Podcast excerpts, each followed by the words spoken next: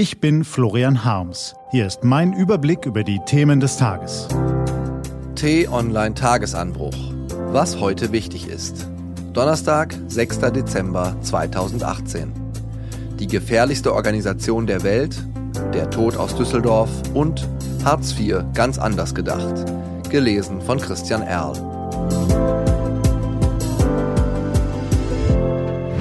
Was war? Mafia in Deutschland. Sie sehen eine italienische Gaststätte im nordrhein-westfälischen Pulheim. Eine Pizzeria, die wie tausend andere aussieht. Ist sie aber nicht. Polizisten haben das Lokal gestern Morgen gestürmt und den Wirt festgenommen. Er soll Mitglied in einer kriminellen Organisation sein. Gleichzeitig schlugen Ermittler in Duisburg und Viersen, in Italien, Belgien und den Niederlanden zu. Eine der größten Aktionen gegen die organisierte Kriminalität, die es in unseren Breiten je gegeben hat.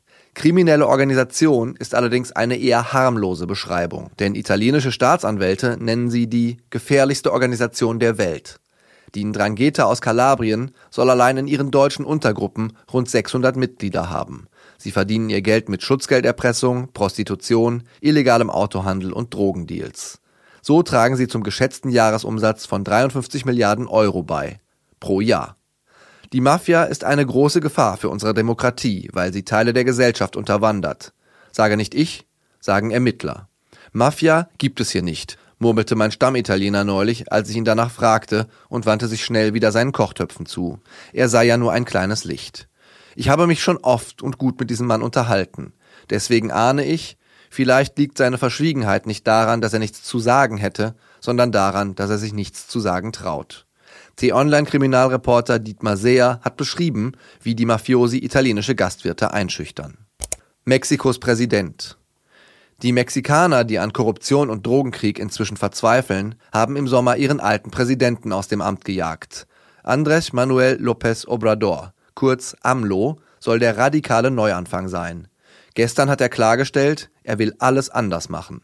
Symbolisch verzichtet er auf Präsidentenpalast, Teile des Präsidentengehalts und will Linienflüge nutzen statt der Präsidentenmaschine. Große Gesten eines linken Populisten. Eine Flut von Reformen will er lostreten. Nichts Geringeres als eine Transformation Mexikos. An deren Ende, so die Hoffnung, könnte eine gelungene Sozialreform stehen und ein Sieg über die Gewalt. Oder eine Regierung, die der neoliberalen Kleptokratie erst das Handwerk legt und sie dann durch eine sozialistische Kleptokratie ersetzt. Krieg im Jemen. Das Leid im Jemen schreit zum Himmel, seit Jahren schon, aber in den Hauptstädten dieser Welt wurde es kaum gehört. Und es ist unfassbar, dass einer der Anstifter dieser Brutalität, der saudische Kronprinz, sich scherzend im Kreis der G20 Regierungschefs tummeln darf.